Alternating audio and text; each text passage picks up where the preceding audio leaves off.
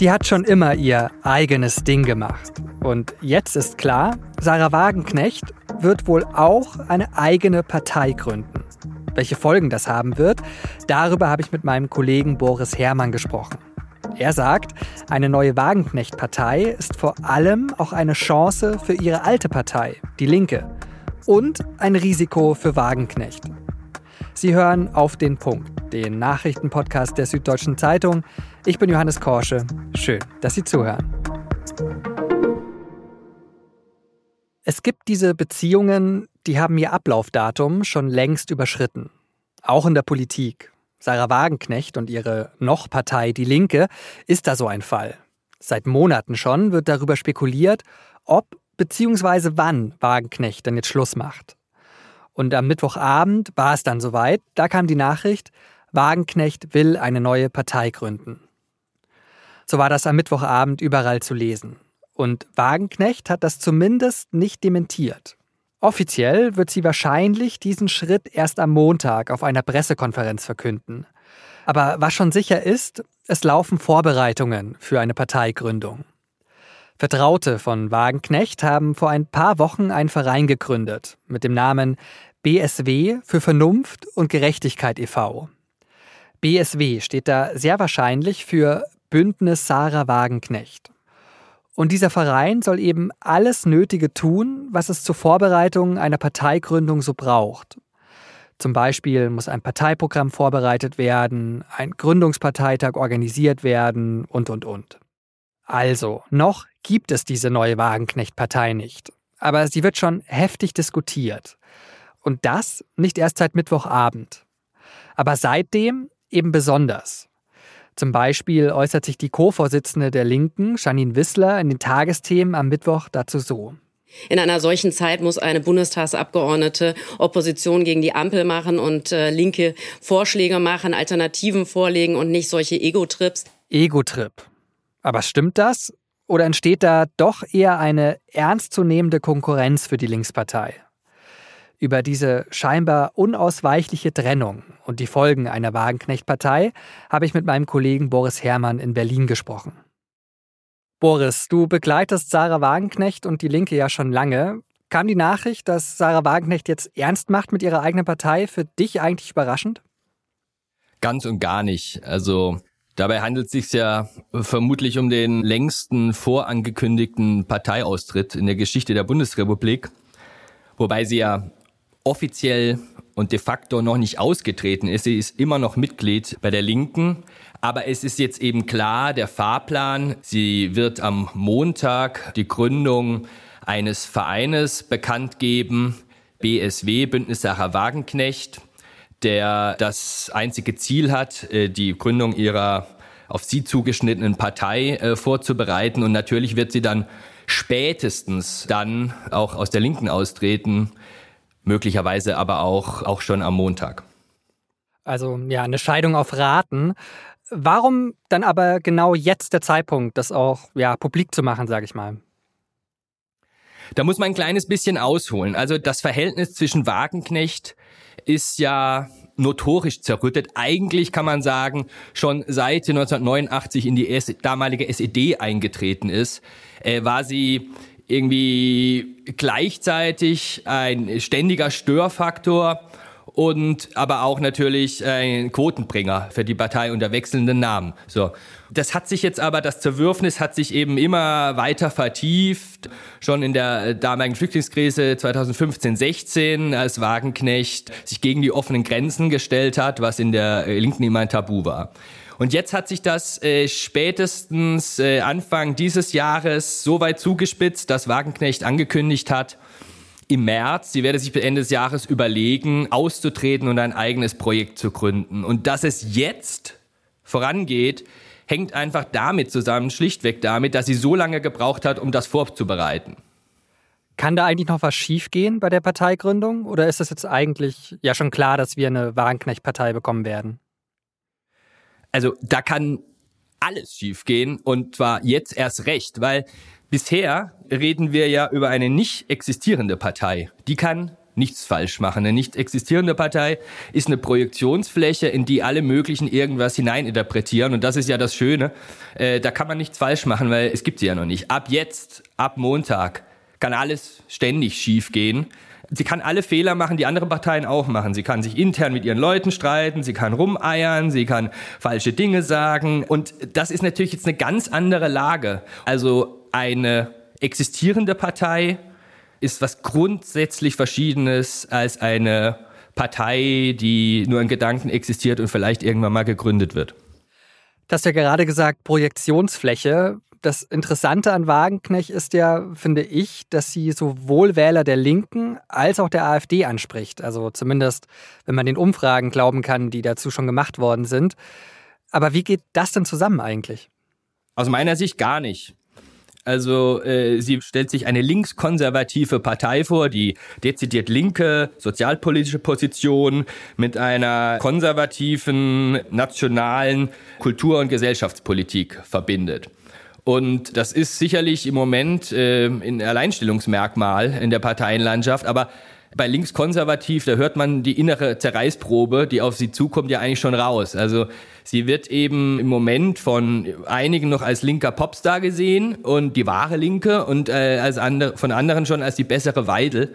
Und wenn sie jetzt konkret Parteiarbeit macht, dann wird sie unweigerlich äh, ein Teil der Leute, die sie jetzt gut finden, enttäuschen müssen. Deswegen ist das wirklich ein konkretes Problem, das jetzt auf sie zukommt und es dürfte aus meiner Sicht auch die relativ hohen Umfragepotenziale im 20-Prozent-Bereich dann relativ schnell relativieren.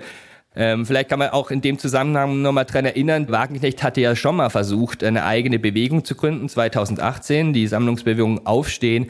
Und die hatte am Anfang, als sie publik wurde, glaube ich, ein Umfragepotenzial von 34 Prozent und ist dann relativ schnell zugrunde gegangen, was nicht heißen muss, dass es diesmal wieder so passiert, weil Wagenknecht natürlich auch deshalb so lange vorbereitet hat, weil ihr das nicht noch einmal passieren soll. Dann schauen wir vielleicht noch darauf, was das auch für die Linke bedeutet, also für die Partei, in der Wagenknecht ja noch Mitglied ist, muss man sagen. Ist denn die Linke in Zukunft, dann wenn Wagenknecht weg ist, überhaupt noch eine relevante Stimme in Deutschland? Ich würde ganz im Gegenteil sagen, dass sie jetzt überhaupt wieder die Chance hat, eine relevante Stimme zu werden. Weil in den letzten Jahren war sie ja vor allem eine widersprüchliche Stimme. Also wahrscheinlich wird die Bundestagsfraktion, wenn mit Sarah Wagenknecht nur eine weitere Person austritt, äh, dann muss sie liquidiert werden und könnte nur noch als Gruppe existieren. Aber ich glaube, das muss die Linke jetzt sozusagen in Kauf nehmen. Sie hat dadurch aber die Chance, wieder mit, mit eigenständigen, klaren Botschaften, die sie auch unmissverständlich transportieren kann, in die Öffentlichkeit zu treten. Das war in den letzten Jahren nicht möglich. Und da gibt es ja durchaus einige. Also ich nehme mal das Beispiel, äh, sie das ist die einzige Partei, die sich derzeit gegen die Verschärfung der Asylgesetzgebung stellt. Es ist eigentlich die einzige Partei, die an der Seite äh, der Klimaprotestierenden steht, auch wenn sie nerven. Das muss man alles nicht gut finden, man muss sie dafür nicht wählen, aber sie hat da schon ein Alleinstellungsmerkmal und sicherlich ein größeres Potenzial als die derzeitigen 4 Prozent. Wie wahrscheinlich ist es denn, dass die linken Fraktion sich ja auflösen muss, weil weitere Abgeordnete mit Wagenknecht, ja ich sag mal, das Lager wechseln? Also das ist nicht nur wahrscheinlich, das ist praktisch sicher. Zwischen vier und zehn Leute, fünf bis zehn Leute werden sicherlich sich dem neuen Projekt von Sarah Wagenknecht anschließen. Dazu gehört erklärtermaßen der frühere linken Parteichef Klaus Ernst, relativ sicher auch die noch Fraktionsvorsitzende Amira Mohamed Ali und einige andere. Es ist aber gar nicht unbedingt sicher, dass sie jetzt sofort aus der Fraktion austreten. Also sie könnten auch einfach versuchen, sich rausschmeißen zu lassen. Das hätte den großen Vorteil für sie, dass sie nicht als Totengräber der Linksfraktion dastünden. Und äh, wiederum für die Partei, für die Restpartei, ist das natürlich auch eine schwerwiegende Abwiegung, weil in dem Moment, in dem sie die Abtrünnigen wirklich aus der Fraktion kicken, ist auch die Fraktion am Ende. Also es wäre ein Beschluss über das Ende der eigenen Bundestagsfraktion. Spekulieren wir mal in die Zukunft. Nächste Bundestagswahl 2025. Zieht Wagenknechts Partei da in den Bundestag ein oder hat sich die Partei da schon wieder erledigt? Ich glaube, sie wird nicht in den Bundestag einziehen. Also meine Prognose hier und heute wäre, Die Partei wird bei der Europawahl 2024 im kommenden Jahr antreten und möglicherweise auch dort Mandate gewinnen. Ich würde aber prophezeien, dass dann auf dem Weg bis 2025 der Partei genau das widerfährt, was ich anfangs äh, beschrieben habe, dass sie sich durch innere Streitereien, dadurch, dass sie einfach existiert, sozusagen selbst erledigt hat und vielleicht schon wieder aufspaltet, möglicherweise in eine Sarah und eine Wagenknecht-Partei. Na dann, lassen wir uns überraschen. Vielen Dank, Boris. Mach's gut. Sehr gerne. Am Mittwochabend ist es im Berliner Stadtteil Neukölln bei einer pro-palästinensischen Demo zu Ausschreitungen gekommen. Bei ähnlichen Demos in der letzten Zeit sind oft antisemitische Parolen gefallen oder Gewalt gegen Israel wurde verherrlicht. Und deswegen sind solche Demos eigentlich gerade verboten.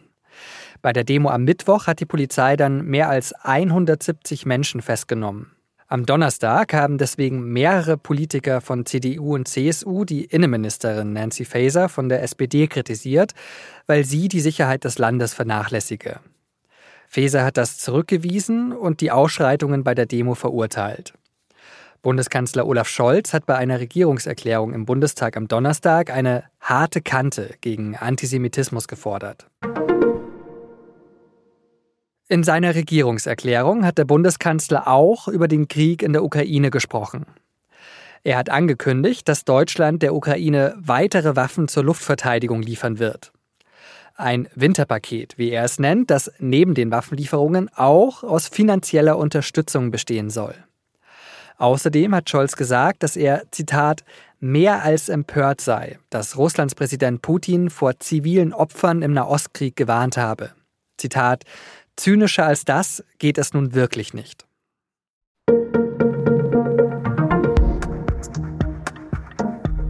Das kennen Sie vielleicht auch. Es gibt Menschen, denen vertraut man blind, wenn sie sagen, das ist ein guter Film oder das ist ein gutes Album.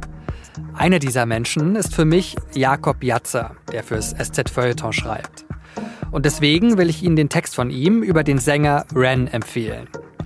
Ren hat ein neues Album rausgebracht, auf dem mindestens sechs kleine Meisterwerke und vier große Indie-Hits zu hören sind. Wenn das mal keine ganz klare Empfehlung ist. Warum diese Songs so besonders sind, zumindest für Jakob Jatzer, das lesen Sie mit einem Abo der SZ.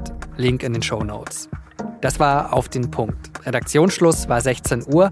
Produziert hat die Sendung Jakob Anu. Vielen Dank dafür und Ihnen vielen Dank fürs Zuhören und bis morgen.